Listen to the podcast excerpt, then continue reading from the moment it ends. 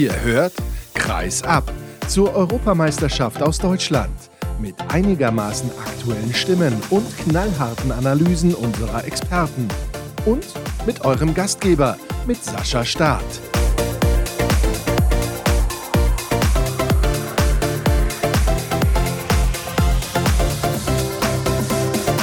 Wow, was für ein Auftakt am ersten Spieltag der Handball-Europameisterschaft 2024 und damit heiße ich euch herzlich willkommen zur ersten Folge direkt vor Ort von Kreisab von diesem Turnier und sag direkt mal Hallo, Felix Meininghaus.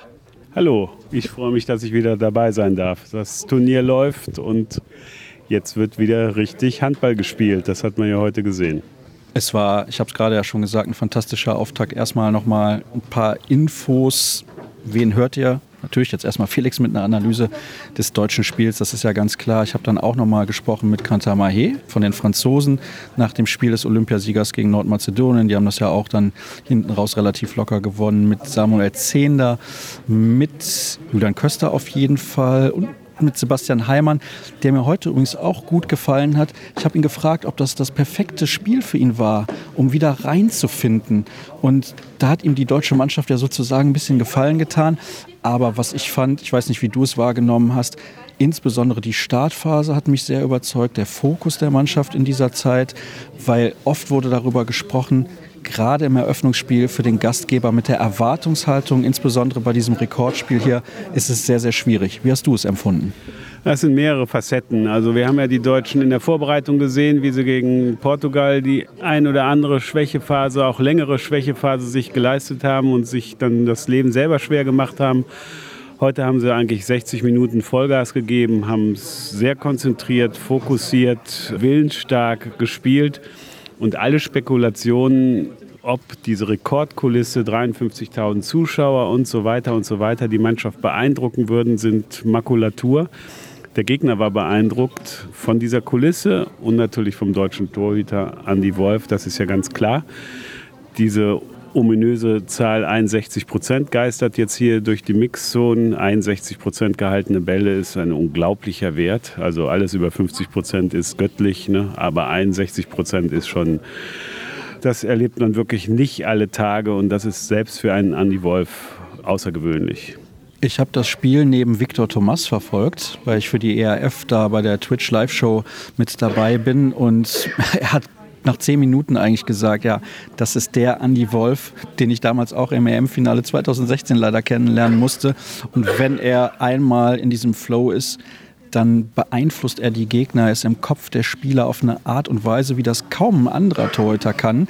Klar, Niklas Landin kann das, ein Gonzalo Perez de Vargas, aber was Andy Wolf heute geboten hat, auch übrigens in Kombination mit der Abwehr vor ihm, war einfach sensationell. Ja, die Abwehr ist immer der Schlüssel für den Torhüter. Das ist ganz klar, das betonen die Torhüter ja auch immer. Und ja, die Analogie zu dem Finale 2016 in Polen ist natürlich naheliegend. Die ist uns auch gekommen auf der Pressetribüne. Das ist dann halt so, wenn Andy Wolf diesen Flow erwischt, dann ist es wahnsinnig schwer. Und man hat ja gesehen, ich glaube, es waren in der zweiten Halbzeit dann 24 Minuten, wo die Schweizer zwei Tore gemacht haben. Also es sind unglaubliche Werte. Man kann die jetzt noch ein bisschen aneinander rein. Das ist schon eine ganz, ganz außergewöhnliche Leistung. Und natürlich alle Spieler, die wir in der Mixzone getroffen haben, kamen mit diesen ominösen 61 Prozent um die Ecke. Das ist quasi der Wert des Abends und nicht 53.000. So schnell kann sich das dann drehen, dass die Zahlen dann anders interpretiert werden. Ne?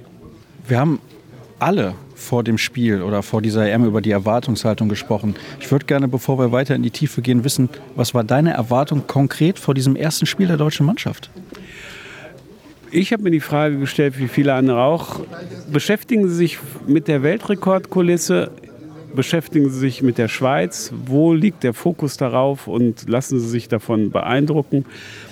Fakt war, dass die Schweizer sich haben beeindrucken lassen, nicht die Deutschen. Das finde ich sehr, sehr positiv. Also die deutschen Jungs haben es in positive Energie ummünzen können von der ersten Minute an.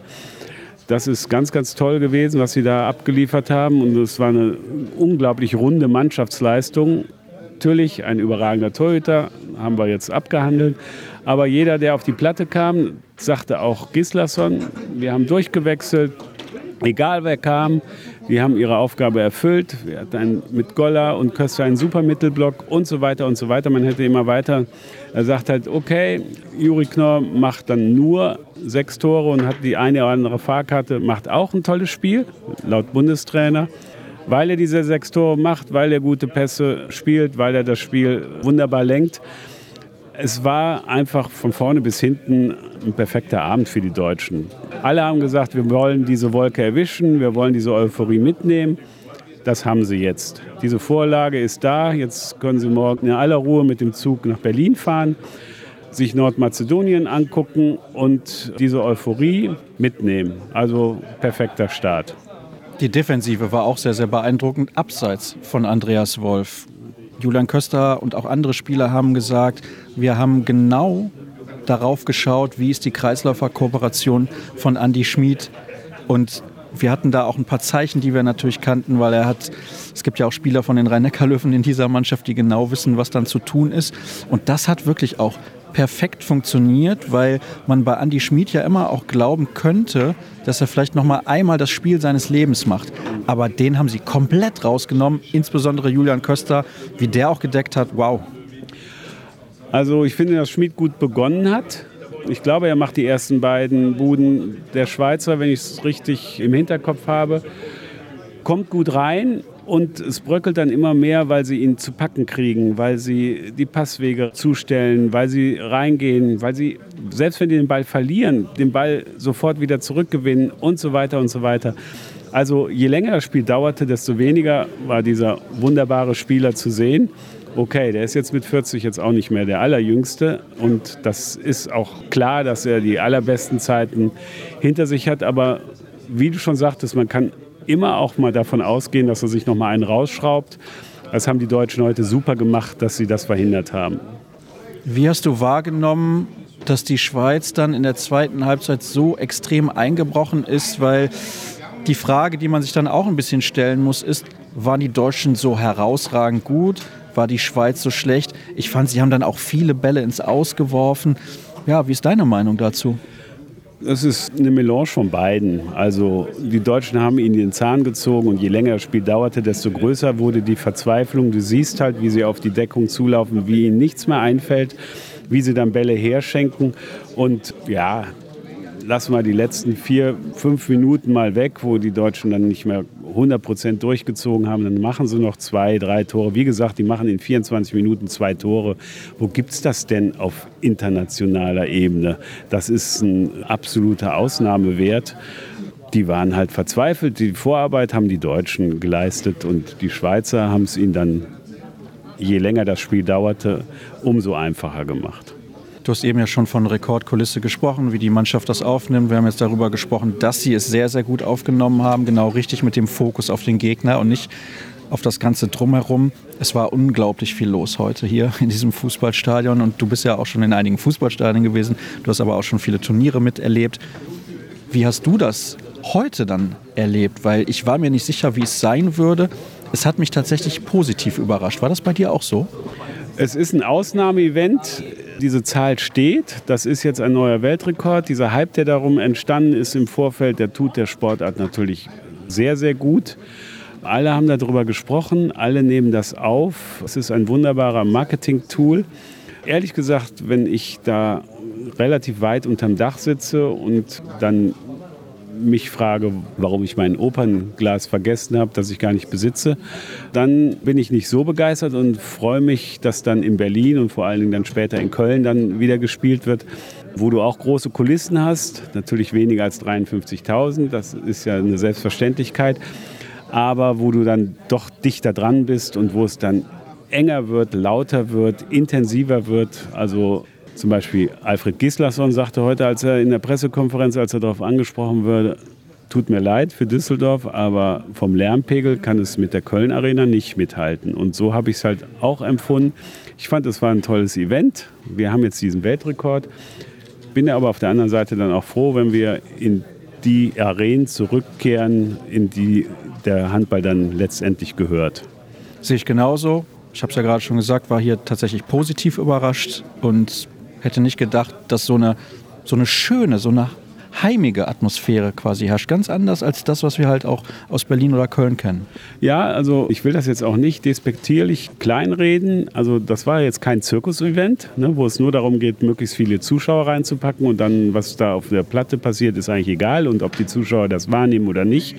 Nein, die Stimmung ist sehr gut gewesen. Sie ist auch übergeschwappt, auch zu den Spielern und wieder zurück. Die Deutschen haben es natürlich dem Publikum heute auch leicht gemacht, begeistert zu sein. Das hatte die Sache natürlich erleichtert. Aber ich nehme schon in die Nacht mit, dass es ein bleibendes Erlebnis war. Das ist doch mal ein fast positives Schlusswort. Ich muss dich aber natürlich noch fragen, weil eben habe ich gefragt, wie war deine Erwartungshaltung vor diesem Spiel? Was hat das jetzt in Bezug auf den weiteren Turnierverlauf an deiner Erwartungshaltung in Richtung deutscher Mannschaft eventuell verändert? Positiv verändert, finde ich, weil, wie ich bereits erwähnt habe, sie tatsächlich es geschafft haben, 60 Minuten durchzuziehen. Das wird nicht Standard werden, aber sie können es. Und das ist eine sehr, sehr positive Erkenntnis. Diese Mannschaft ist fokussiert und wenn sie einen Lauf kriegt mit einem hervorragenden oder überragenden Torhüter, dann stemmen sie das auch über 60 Minuten konzentriert zu bleiben und ihr Spiel durchzuziehen mit Macht und mit Überzeugung. Und das ist eine sehr, sehr positive Erkenntnis, die uns im Turnierverlauf vielleicht auch noch weiterhelfen wird, dass diese Mannschaft tatsächlich weit kommt. Dann drücken wir ihr natürlich, logischerweise, wie wir das vor dem Spiel schon gemacht haben, die Daumen. Felix, herzlichen Dank, hat mir sehr viel Freude bereitet, mit dir zu sprechen. Und ich habe ja eben schon gesagt, mit welchen Spielern ich in der Mixzone gesprochen habe. Die kommen jetzt und direkt der Hinweis, kann sein, dass diese Folge jetzt nicht direkt um Mitternacht online gegangen ist, sondern dass sie erst im Laufe des Tages kommt. Ich bin dann morgen in Mannheim, übermorgen auch, werde dann natürlich auch einzelne Stimmen sammeln und vielleicht auch mal ein paar zeitlose Dinge besprechen und aufnehmen. In diesem Sinne, gute Nacht, guten Tag oder wie auch immer, wann ihr es hört. Und jetzt kommen die Stimmen. Wir hören uns in der nächsten Sendung wieder. Tschüss.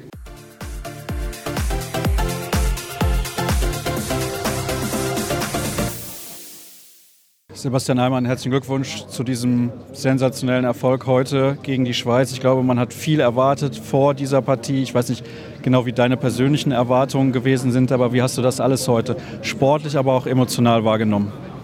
Ja, sportlich war es natürlich überwältigend von der ersten Sekunde an. Wir wurden von unserem Trainerteam sehr gut drauf auf den Gegner eingestellt, haben intern natürlich auch in kleinen Gruppen noch mal viel miteinander gesprochen, wie wir Sachen lösen wollen. Hatten da dann natürlich auch eine sehr, sehr gute Unterstützung von Colin Juri, die ihn Andi sehr, sehr gut kennen und uns da so ein paar kleine Tricks von ihm oder Signale gesagt haben, damit wir wissen, was, was jetzt auf uns zukommt. Und das haben wir von der ersten Sekunde an sehr, sehr gut und kompakt als Abwehr gelöst. Und wenn da mal was durchkam, dann stand dahinter mit Andy Wolf ein absolutes Mentalmonster heute. War überragend, was er heute da veranstaltet hat. Und deshalb sind wir sehr, sehr froh, dass wir sportlich das Spiel so, so, so gut zu unserem Gunsten entscheiden konnten. Und mental, emotional, ja, es war schon was ganz Besonderes, hier in die Halle zum ersten Mal reinzulaufen vor dem Training. Da hat man sich noch gar nicht so richtig vorstellen können, wie es dann ist. Und ich glaube, das erste Mal hatte ich heute Gänsehaut, als wir hier vor dem Stadion hergefahren sind und außen schon die, die Zuschauer standen mit den Deutschlandflaggen, schon geklatscht haben, gejubelt haben. Das war schon Wahnsinn. Und als man dann das erste Mal hier die, die Halle betreten hat und 50.000 deutsche Fans ausgerastet sind, gegrölt haben, zusammen dann mit einem die Hymne gesungen haben, das war natürlich überwältigend. Und jeder wollte es genießen. Ich persönlich habe die Atmosphäre aufgesaugt und zusammen wollten wir als Mannschaft dann natürlich auch getragen werden. Und ich glaube, wir sind heute auf der Atmosphäre sehr, sehr gut ja, geschwommen bzw. auch geflogen. Das kann man auf jeden Fall so sagen. Ihr habt das ja von Anfang an auch mitgenommen und das fand ich sehr, sehr beeindruckend, weil ihr einen super Start auch hingelegt habt, weil oft wird darüber gesprochen, dass gerade für den Gastgeber im Eröffnungsspiel ganz, ganz hoher Druck ist. Alle sind sehr, sehr nervös, aber das habe ich bei euch gar nicht gespürt. Ja, ich glaube, also ich zumindest kann jetzt nur für mich sprechen. Ich hatte schon ein paar schwitzige Hände, aber am Ende ist es auch trotzdem nur ein, nur ein Handballspiel, hat Alfred gesagt. Es ist auch immer nur hier auf 40, auf 20 Meter und da geht es am Ende 60 Minuten, alles, was wir haben, in die Waagschale zu werfen. Und das ist uns heute als Team sehr, sehr gut gelungen. Vor allem mit den Zuschauern hat man dann, glaube ich, relativ schnell so ein bisschen die, die Anfangsnervosität so ein bisschen vergessen. Und Andi hat uns da dann natürlich am Anfang auch geholfen, sehr, sehr gut ins Spiel reinzufinden. Und danach hat jeder sich den Arsch für den Nebenmann aufgerissen, zum Teil auch für den Mann, der, der gar nicht neben einem stand, sondern erst der Übernächste war. Und das war heute eine überragende Teamleistung. Inwiefern war das auch ein perfektes Spiel vielleicht für dich persönlich, weil die Mannschaft halt so einen guten Start hingelegt hat, dass man auch weiß, wenn man auf die Platte kommt, man kann sich auch mal einen Fehler erlauben. Ich glaube, dann spielt man ein bisschen freier auch auf. Ja, das auf jeden Fall. Trotzdem sind wir, glaube ich, auch häufig Drucksituationen gewöhnt in Spielen und so Druck gehört natürlich auch, auch am Ende mit dazu. Aber trotzdem ist es, wenn die Mannschaft so gut funktioniert, ist es dann auch selber leichter, da ein gutes Gefühl zu bekommen, weil man einfach von den Nebenmännern oder man selber weiß, okay, wenn man jetzt vielleicht mal einen Mann durchlässt, dann steht auf einmal einer neben einem oder ein zweiter noch. Und das ist uns heute sehr gut gelungen und bin ich natürlich auch froh darüber, dass ich heute meine Spielanteile bekommen habe und dann auch äh, mit guten Aktionen der Mannschaft helfen konnte. Dankeschön. Gerne.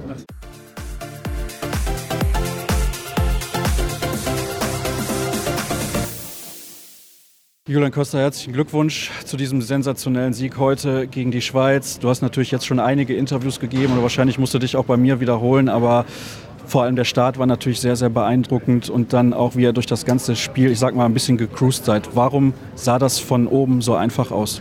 Ja, ich glaube, wir kommen sehr, sehr gut rein mit einer starken Abwehr und noch einem stärkeren Andy Wolf dahinter. Kommen dann schnell zu leichten Toren und können uns schnell einen Vorsprung erarbeiten. Du hast jetzt gerade Andi Wolf und die Deckung erwähnt. Ich finde, du hast eine sensationelle Leistung heute in der Deckung gebracht. Du hast bei einigen jetzt auch schon gesagt, oder andere Spieler, Mitspieler von dir haben das auch erwähnt, dass ihr sehr viel vorbereitet habt, was Andi Schmid angeht. Was war das im Konkreten? Ja, wir wissen, die Schmid verfügt über eine extreme Kreiskooperation und einen sehr guten Schuss aus dem Rückraum. Wir haben viel Video dazu geguckt, viel mit den Jungs gesprochen, die, die lange mit ihm gespielt haben, um da rauszukriegen, was sind seine Stärken, was spielt er gerne, aus welchen Situationen und haben uns da möglichst gut drauf eingestellt. Wenn man so ein Eröffnungsspiel bestreitet, dann frage ich mich, wo es vielleicht noch Punkte gibt, wo was nicht geklappt hat. Hast du die auf dem Spielfeld wahrgenommen? Ja, sicherlich gab es da Punkte, die noch nicht optimal waren. Ein Handballspiel habe ich noch nie erlebt, das ganz ohne Fehler gestaltet wurde. Aber ich glaube, heute überwiegen die positiven Dinge und das freut uns sehr. Ihr strahlt ja auch alle, logischerweise, aber du strahlst ein bisschen so eine Ruhe aus. Und das finde ich sehr beeindruckend, weil da gerade 53.000 draußen gewesen sind, die euch durch das Spiel ja auch ein bisschen durchgetragen haben. Natürlich auch durch eure fantastische Leistung, aber trotzdem. Erklär mir bitte, warum du so ruhig bist. Schön, wenn es nach außen so wirkt. Ja, war erstmal unfassbar beeindruckend, vor so vielen Menschen Handball spielen zu dürfen. Aber ich glaube, wenn das Spiel losgeht, dann konzentriert man sich nur noch aufs Handballspiel selber, auf seine Aktion, auf die Aktion seiner Mitspieler und kann das drumherum so ein bisschen ausblenden. Wie ordnest du ein, dass ihr jetzt einige Tage Pause habt? Ich meine, du hast jetzt noch nicht zehn Turniere gespielt, aber Turniererfahrung hast du natürlich trotzdem. In der Regel ist es ein Zwei-Tage-Rhythmus. Verändert das aus deiner Sicht was? Ich glaube, es kann ein Vorteil sein, dass wir noch mal ein bisschen mehr regenerieren können, uns noch mal ein bisschen mehr auf Nordmazedonien einstellen können und dementsprechend das Spiel dann hoffentlich gut gestalten können. Dafür viel Erfolg. Dankeschön. Danke.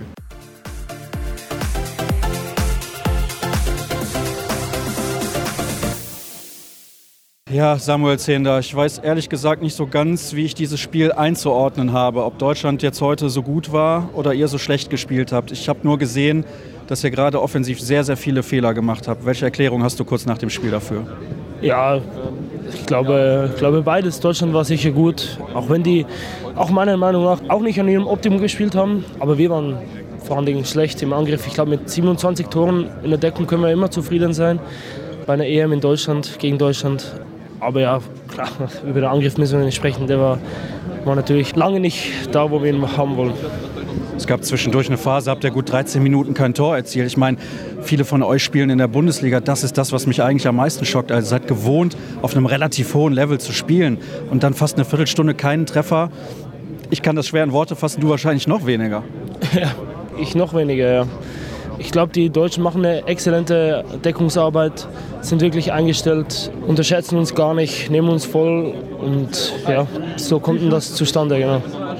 Wie kann es denn jetzt in diesem Turnier weitergehen? Weil ihr spielt jetzt gegen eine Mannschaft, die ist, glaube ich, noch einen Tacken besser als Deutschland. Mit allem Respekt natürlich vor dem deutschen Team und der Leistung heute. Ja, klar. Ich glaube, wenn man die Mannschaften vergleicht, ja, sind die Franzosen, wir kennen die alle, wodurch noch die höheren Stars. Die Deutschen spielen immer sehr guten Teamhandball, das haben sie heute auch gemacht. Und ja, auch gegen die Franzosen kann man überraschen und gut spielen und allenfalls gewinnen. Deswegen, ja, das Turnier ist noch nicht vorbei. Wir haben mindestens zwei Spiele vor uns und die werden wir voll angreifen. Alles andere wäre Schwachsinn. Was mich auch ein bisschen überrascht hat im Spielverlauf, es gab so eine Phase auch kurz nach der Pause. Da hatte ich schon den Eindruck, dass ihr durchaus noch mithalten könnt. Und dann seid ihr plötzlich so auseinandergebrochen. Wie hast du das empfunden in dem Moment? Ja, man weiß, man muss direkt, in, wenn man so zurück ist, von Halbzeit an zwei direkt wieder starten. Ich glaube, das gelang uns die ersten zwei, drei Minuten gut, aber dann sind wir halt eingebrochen. Ja. War gut zu sehen, deswegen, ja, wie ich mir das erklären kann, ist schwierig. Ja, keine Worte, kann es auch nicht sagen. Ich danke dir. Danke dir.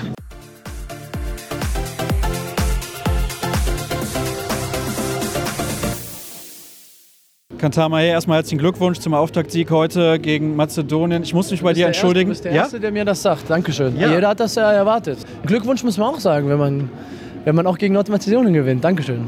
Ja, finde ich selbstverständlich. Immer, wenn man gewonnen hat, weil ja. jeder Sieg ist wichtig Absolut. und natürlich auch für diesen Turnierverlauf und den Modus.